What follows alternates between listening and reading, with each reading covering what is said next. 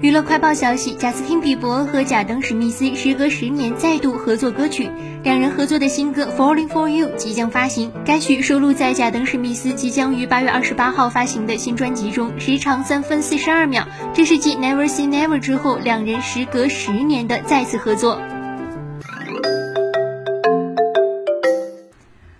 八月十四号，美国传奇音乐歌手特里·洛佩兹因新冠并发症遗憾去世，享年八十三岁。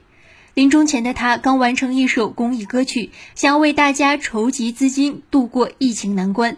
遗憾，如此善良的人却等不到新歌发表的那天了。